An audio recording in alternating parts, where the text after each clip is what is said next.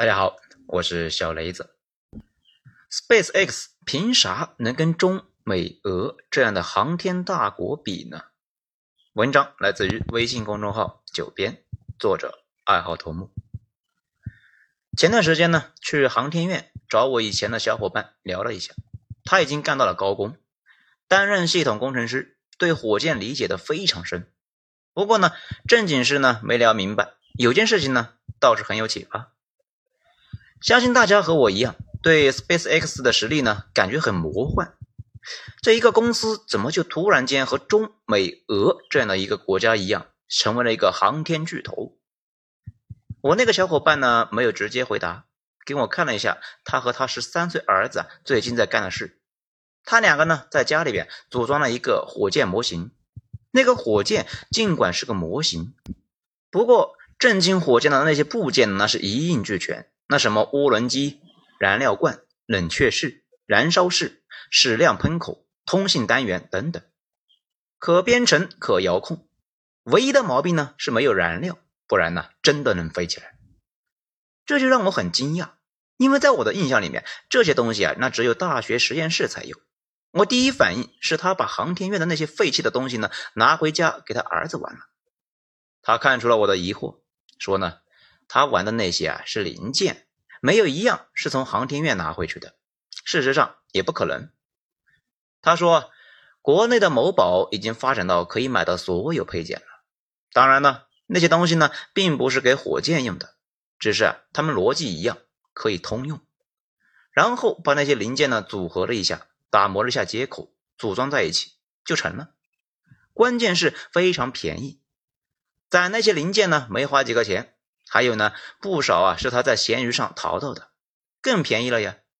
他还说，他的同事呢和自己的儿子在从某宝上买了各种配件，竟然拼了一架无人机。这个呢也并不难啊，在 B 站上呢就有相关视频。他感慨的说啊，其实马斯克做的事情呢，就跟现在他做的事情差不多。我的小伙伴在中国市场上能够低价淘到火箭模型的部件。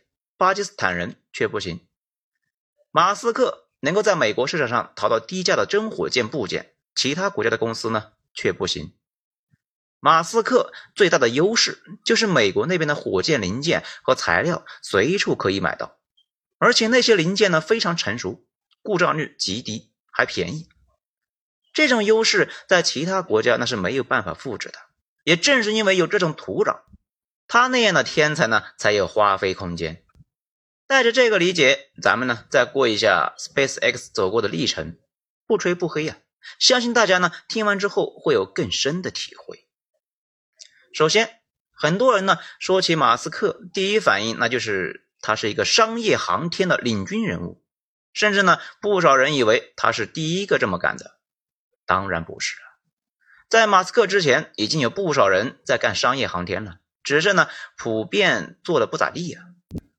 马斯克从事火箭事业那非常晚，大概呢在二零零一年，他卖掉 PayPal 前后那段时间，成了一个没啥事干的亿万富翁，闲的没事干，去参加了一个民间组织——火星社团。从那个时候呢，开始和航天结缘。本来啊，每次这类的聚会那都差不多，大家呢聚在一起畅想一下未来啊，讨论一下行业动态，一起呢合影留念，各自开车回家。马斯克加入之后，说是要去火星搞一个温室种菜，大家呢觉得没啥意思啊，没啥新意。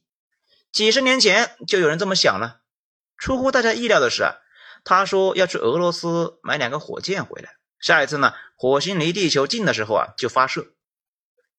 这个火星啊离地球近的时候呢是五千五百万公里，远的时候啊是四亿公里。然后呢就去了俄罗斯，大家呢这才发现。他竟然是在玩真的，那趟旅程后来没谈成。据马斯克后来呢就说啊，是俄国人没诚意，看不起他，不想卖。而俄国人呢说恰好相反，马斯克灵魂砍价，这人家八百万的美元一个火箭呢，他上来就说八百万两个行不行？这俄国人呢立刻他就不想聊了，觉得这个人呢是个混子，跑到莫斯科来玩了。有一个广为流传的说法，那就是呢。从俄罗斯回到美国的飞机上，马斯克做了一个 Excel 表格，把火箭每个零件呢单件都列了出来，然后标上价格。最后一算呢，发现火箭的原材料那只有售价的百分之三。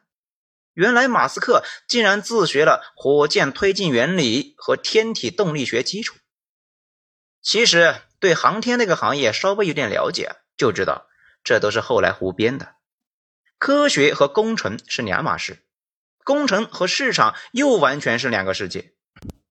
有点像一个大学教通信的教授，他通信技术原理呢知道的再熟，他也不一定知道具体的那些通信设备卖多少钱。航天业那还有一个麻烦，那些业务呢，那都是 B to B 的，也就是公司卖给公司，价格什么的不会发到网上，不是业内人士很难知道报价。后来有 SpaceX 呢非常早期的离职员工说啊，那个表格是马斯克呢在一个航天发烧友的博客上下载的，那个人以前是轨道科技公司的科学家，干过采购，离职之后呢一直在博客上给大家普及航天知识。那个博客的核心思想呢，就是告诉大家，航天业啊看着是一个超级工程，其实呢和造汽车没啥差别，甚至呢比汽车容易得多，因为零件少得多，而且那些零件呢绝大部分那都是现成的，你只要买回来组装在一起那就可以了。NASA 为什么干的那么差呢？因为 NASA 的官僚主义人浮于事，几十年那屁事不干。成天在那里 A4 纸上呢雕花。现在来看啊，这人多多少少启发了马斯克。说这些呢，并不是想否认马斯克的牛逼，恰好相反。其实呢，大家混江湖时间久了，就能够发现方法、理论、思想的什么的呢都不值钱。很多一事无成的人谈起道理来呢，那也是头头是道。关键是敢选中一个方案，然后呢承担风险。投资资金和时间一直走下去。马斯克最离谱的地方呢，就在于他看见什么东西啊，就敢大胆的去做，一边做一边学，总能够在匪夷所思的地方呢闯出一条路。从俄罗斯回来之后，马斯克很快就找到了对后来 SpaceX 呢起到最关键作用的一个人，也就是汤姆·米勒。这个人是技术天才，从小啊迷恋火箭。大学毕业之后，进入了 TRW 公司，在公司呢负责火箭引擎的研发。他自己呢在自家车库里面搞了一个八十磅的火箭推进器，可以呢产生一点三万磅的推力，被誉为世界上最大的由业余爱好者制造的液体燃料火箭推进器。马斯克呢很快通过圈里面的人找到了米勒，跟他深入沟通之后啊，证实了之前的想法。米勒既了解火箭，又了解呢拼火箭的零件所需要的价格，最后一拍即合。马斯克当时呢就套现退出了胚派，有两亿美元的现金，他出钱，米勒负责组团。依赖美国成熟的商业航天产业，很快就招聘到了对业务很熟悉的工程师。这些人知道火箭需要什么配件，也知道去哪里买。二零零二年六月。SpaceX 在洛杉矶上线了。对于一个刚成立的小破公司，如何在俄罗斯、波音、诺马那样的巨头当中活下来，这个事呢，其实啊，体现了马斯克的真正洞见。马斯克在内部呢有过一个演讲，他认为啊，现在的那些超级公司火箭运力那是极度过剩的，有点像现在的市场上外卖小哥都开着卡车送货一样。每次呢都能够送十吨以上的外卖，可是啊，消费者望而却步，因为他们呢只能支付得起半个烧饼钱的快递费，来得到一份麻辣烫。这就需要有人开发一种呢非常廉价的交通工具，小很多，单次配送便宜很多，每次呢送不了多少，但是啊非常灵活。你说那不就是个电驴吗？哎，没错，马斯克呢开发的就是太空电驴。国际上很多媒体公司、大学，甚至呢公益机构都想发卫星。卫星不值钱，这便宜的卫星呢只需要五六万美元。但是呢，火箭非常贵，这就有点像麻辣烫不值钱，配送费呢超级贵，大家呢没有办法点餐一样。如果搞一种便宜火箭，专门接送呢这种被超级公司筛掉的单，也可以混下去。到时候啊，一次发几百个这种便宜的卫星也不错啊。恰好马斯克呢又在美国，这个想法呀也就有了实现的可能性。这也就是我们开头说的那个事情。为啥别的国家很难想象马斯克那样的公司呢？因为没有成熟的太空零件市场，你成立一个公司，你想买零件和材料你也买不到。如果全部自己手搓，那一方面呢成本将会高到崩溃呀，另外一方面零件没有经过迭代，稳定性呢也有问题，根本就没有办法用在火箭这样对精度和可靠性有变态要求的产品上。恰好。美国那边呢有极其成熟的市场，拼火箭就跟在中国呢拼衣柜一样，几乎所有的零件都能够买到，买不到的可以找公司定做，只要把需求描述清楚，那就可以做出来。尤其是可以买到大量复杂的控制系统软件，这些软件呢，如果自己开发的话，那估计呢得搞到下辈子。剩下的买不到的零件、原材料呢也可以买到，可以自己弄。大家要知道，那些太空材料在其他国家非常难搞到，不过呢，在美国却很容易。先在电脑上建模，然后呢，用车床和铣床自己弄。零件备齐之后啊，再把这些零件整合在一起，反复测试性能，这才是呢考验工程师能力的时候。后来米勒呢也说出了当时无数问题，不过团队里面的人那都是火箭专家，一一解决了。两年内攒了一个火箭发动机这个事呢，让国内的很多小伙伴自然而然的就觉得马斯克不可能有这样的技术，那肯定是 NASA 送的。其实如果了解美国，那就知道根本就不用那么麻烦，直接买就行了。以当时马斯克的体量，NASA 啊看不上他。可以说啊，马斯克以大学生攒电脑的方式攒了一台火箭发动机。不过需要注意的是呢。刚开始那些零件那都是买的，后来 SpaceX 壮大之后呢，不断优化每一个零件，自己能做能省钱的就自己做，完全不让中间商赚差价呀。如今呢，已经干到了百分之六十的零件自给自足。这个前几年的数据啊，这两年的数据呢没查到。在马斯克之前呢，各国生产火箭那都把火箭当成一个需要不计成本投入的东西。火箭上那就应该用最好的，成本呢是最不需要考虑的。但是马斯克的不一样，能用的前提下能省就省。最招牌的呢就是把很多部件的太空金属啊换成了不锈钢，能不省钱吗？最夸张的是呢，他们把火箭的计算机的系统呢控制系统直接从一千万美元干到了一万美元，最后呢还通过了 NASA 的验收。这个事呢听起来像个段子。不过，确实是 SpaceX 高级项目的总监戴维斯自己说的。马斯克有个观点，他认为相同的零件，如果一个是车上的，另外一个是火箭上的，那肯定是前者稳定性和可靠性强，因为前者那是经历过无数的消费者测试的，后者呢仅在极少数火箭上测试过。正是因为后者没有经历过大量测试，所以啊才会堆叠大量的冗余，导致价格高的离谱。让他选，那他就选前面的。如果不是他确实这么干了，而且呢干成了，估计所有人都觉得他脑子有问题啊。计划中这一台电女版火箭呢，发动机起名叫猎鹰，这是来自于电影《星球大战》里边的千年隼啊，这个和猎鹰呢一码事。评论区也会丢一个图片，大家看一下。二零零四年左右，马斯克找到了他的第一个客户，也就是美国国防部，想发一个小型卫星。其他公司的火箭呢，那都贵的离谱啊。于是啊，就找到了报价最便宜的马斯克。马斯克的火箭组装那也差不多了，正在做最后的调试。于是啊，欣然就接单子了。二零零六年三月二十四日，SpaceX 呢开始第一次发射。不过这一次的发射很快就成为了一个悲剧，火箭升空二十五秒之后呢，就掉了下来，唯一的一枚火箭发动机也摔了个稀巴烂。好在国防部的卫星没摔坏，用了一年才重新组装了一枚，这一枚呢表现非常好，一直上升，大家呢慢慢的就放下了心来，然后又炸了。这个时候公司的钱只够发射两次了，如果再炸两次。马斯克的后半生那倒是没啥问题，只是呢，SpaceX 啊，那肯定完蛋了。重新组装之后，在大家望眼欲穿的关切中，火箭缓缓升空，然后又炸了。SpaceX 的员工呢，那怀着明天就散伙的心态，又重新组装了一枚。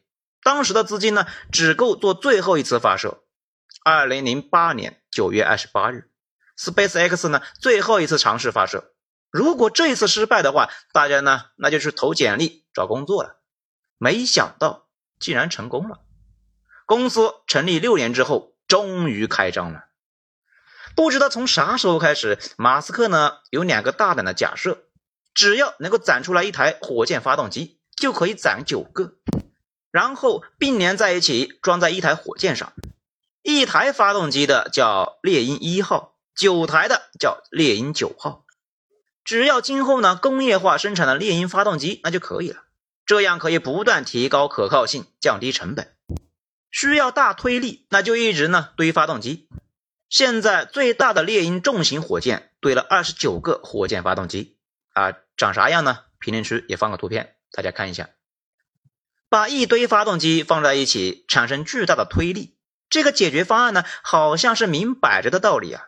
可事实上，火箭发动机并联那是一个世界级的难题啊。前苏联和美国曾经多次实验，被炸得怀疑人生呢，太容易出问题了。毕竟十套发动机并联。就像让你呢连续十次投篮全中一样，那非常难。随便一个发动机出点问题呢，整个火箭就炸了。所以那个时候的方案呢，尽量不是用并联。为了增加推力呢，那就得把发动机不断的往大了做，大力出奇迹嘛。巅峰状态就是呢土星五号那样的巨无霸，接近四十层楼那么高，把人送上月球。苏联呢也研发出了类似于 M 一的火箭。这个火箭测试过四次啊，都炸了。本来呢想用这个火箭把人送到月球，最后啊也没成功。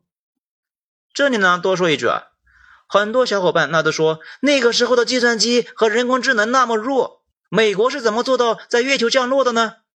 也不复杂，那个时候没有人工智能，可是有人呢。飞行员开着飞行器起降，经验丰富的飞行员呢，那比啥芯片都好使。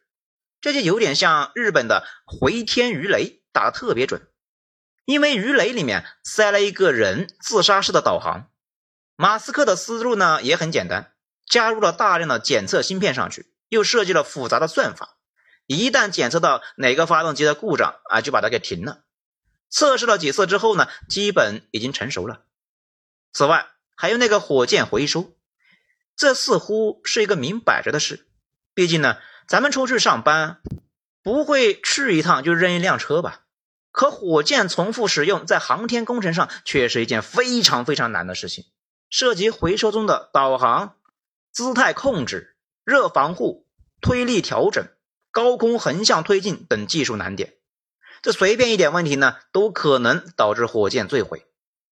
多说一句啊，这为了让火箭保持垂直下降，SpaceX 呢使用了。山格翼，这个呢，前苏联研发的，咱们的国家也在用，能够增加飞行器的稳定性。也就是说啊，马斯克不仅是吸收了美国的经验，还广泛吸收了全世界的经验。好，山格翼这个图片呢，评论区也丢一个，大家看一下。SpaceX 呢，从二零一二年开始验证火箭回收的可行性，实验了四年，摔了六次火箭，哎，终于成功了。由于不断的降低成本。SpaceX 的猎鹰九号火箭单次发射成本约为六千二百万美元。这马斯克呢私下表示啊，那还能够赚百分之三十。而其他航天公司的同类产品则需要一点五亿到三点五亿美元的发射费用。问题是，SpaceX 的成本呢还在急剧下降，重复发射次数越多，费用越低。在火箭领域呢，那也是一个价格屠夫啊。讲到这里呢，那就有个问题：马斯克这些招牌小妙招，包括发动机反复使用和多发动机并联，似乎是明摆着的事，初中生都能够想得到。这为什么在马斯克之前那些公司都不去做呢？其实啊，并不是想不到，也不是不想做，而是呢成本和风险。这尤其是风险，会压垮所有官僚组织的创新意愿。大家呢干过研发的就知道，任何创新那都是反复试出来的。火箭它更麻烦，炸出来的。马斯克的公司呢炸了四次，他们都要崩溃了呀；炸五次就要倒闭了。如果在一个官僚化的组织里边，炸三次，领导呢那就别干了。所以以前那几个大公司啊，比如波音和洛马，这一起成立了一个 ULA，还有欧洲的 ILR。这些体系里面每一个领导都支持创新，都支持锐意进取。可是呢，任何创新都需要支付大量的成本，还有可能失败。失败了那就得追责啊。领导他又不傻，好不容易爬上来，这眼看着呢就要安稳高位退休了，这为什么还要去做高风险操作呢？所以，欧美航天也进入了老头政治的状态，整体呢处于半停滞状态。计算机和半导体这些年大爆发之后，那些老头们却极度的抗拒啊，把这些新技术应用到火箭上去。他们只接受自己年轻的时候的东西，所有新的东西啊，他们都抵制。再说了，万一自己批了这些项目出了事怎么办呢？所以呀，巨头坚决不研发新型发动机。上世纪九十年代最后一台 RS 八六之后呢，美国就没有新型发动机了，可以看作是整个航天业都进入了老年状态。洛马的明星产品宇宙神威和轨道科技的金牛座火箭使用的那都是俄罗斯的火箭发动机 RD 幺八零，没啥原因呢，就是便宜而且稳定，不会出问题。官僚系统最怕出事。每次出事呢，那就会有人掉乌纱帽啊！大家都这么想，大家呢一起不进步，一起啊心安理得的骗 NASA 的经费。所以很多人说 SpaceX 呢是 NASA 的亲儿子，其实不是。波音和洛马合作搞出来的那个 ULA 那才是啊，只是 NASA 对这个亲儿子呢越来越失望，也没办法，所以。SpaceX 呢，以极低的价格给国防部发了一颗小卫星之后，NASA 就开始注意到这个小公司啊，并且一直在暗中观察。到了2008年12月，马斯克因为现金流耗尽，彻底啊山穷水尽，天天在那里纠结，这应该关闭特斯拉呢，还是 SpaceX 呢？NASA 就送来了16亿美元的大单，今后啊由 SpaceX 呢负责向国际空间站送物资。从此以后，SpaceX 呢彻底活了。比较搞笑的是啊，马斯克这个人非常难相处，跟他相处过的人呢，绝大部分呢都极度讨厌这个人。他的前妻、同事，绝大部分对他没什么好感。大家还记得之前说的 SpaceX 呢最早期的元老米勒吧？后来呢也跟他分道扬镳，特斯拉的创始人也被他赶了出去。这马斯克呢是投资人啊，后来呢成为了 CEO，挽救 SpaceX 的美国新任航天局局长，差点呢曾经成为了 SpaceX 的联合创始人。这买卖不成仁义在呀，也跟马斯克呢关系非常差。局长呢这本来想着看着 SpaceX 呢进坟墓，不过后来 NASA 的官僚们一起进言说啊，SpaceX 呢如果真死了，那今后啊就只剩下 ULA 这一个傻孩子了。这个傻孩子呢，自己不研发，一直买俄罗斯的火箭发动机，没救了。局长这反复权衡之后啊，最后就选择了给马斯克订单。很多人呢一直在探讨中国和 SpaceX 到底有没有差距啊？这个呢其实没啥可说的，确实有差距，而且呢不小。这一点大家可以看看咱们的那些国家一些院士们的说法，还是挺清楚的。咱们上面也说了。SpaceX 呢，看着是一个民营公司，其实啊，背后啊是美国积累了几十年航天工业的土壤。我们发展的时间太短了，而且呢，经费投入也没办法比呀。NASA 大约有四十年是躺着的状态，但是航天相关的那些领域呢，比如控制、材料、化学、通信等领域的发展并没有停滞，反而呢，依赖全世界人才流入，发展的特别快。有点像诺基亚和苹果的关系，在诺基亚停滞的那些年，制造一台 iPhone 的技术呢已经全部成熟。是乔布斯把那些技术呢放到了一台手机里边，马斯克也是一样的，技术一直在前进，但是呢，NASA 和其他科技巨头啊都停滞不前。马斯克呢把最新的技术重新整合了一下，塞进了火箭，经历了一段时间低谷之后，迅速打垮了那些停滞不前的前辈。其实呢，大家去问一问航天领域的人，就发现他们普遍对马斯克呢并没有多少恶感。普遍的看法，那就是呢，马斯克让这个领域重新年轻了起来，又回到了美苏冷战的那个时候，每隔一段时间就有一点新的进展。此外呢，还有更实际的考虑，迫于 SpaceX 的压力呢，国内那是不是需要上马新项目呢？有新项目就会提拔新人，增加经费就会给大家涨工资。可以说啊，特斯拉是汽车领域的鲶鱼。SpaceX 呢是太空领域的鲶鱼。此外，还有不少人在争论民营航天应不应该搞。争论这个呢，一点道理都没有啊！大家想一想，如果我是一个亿万富翁，有一个航天梦，想招募几个牛人去搞点研发，替国家分担一下科研压力，解决一些高薪就业。这就算成不了，那也不用花纳税人的钱。做成了，成果是社会的。没做成，成本是我自己的，钱赔完了，我自己倒闭。我就问你，有啥道理不支持呢？开放民营，从某种意义上来讲，就是让民间有想法的大神呢，用自己的方法去试一试。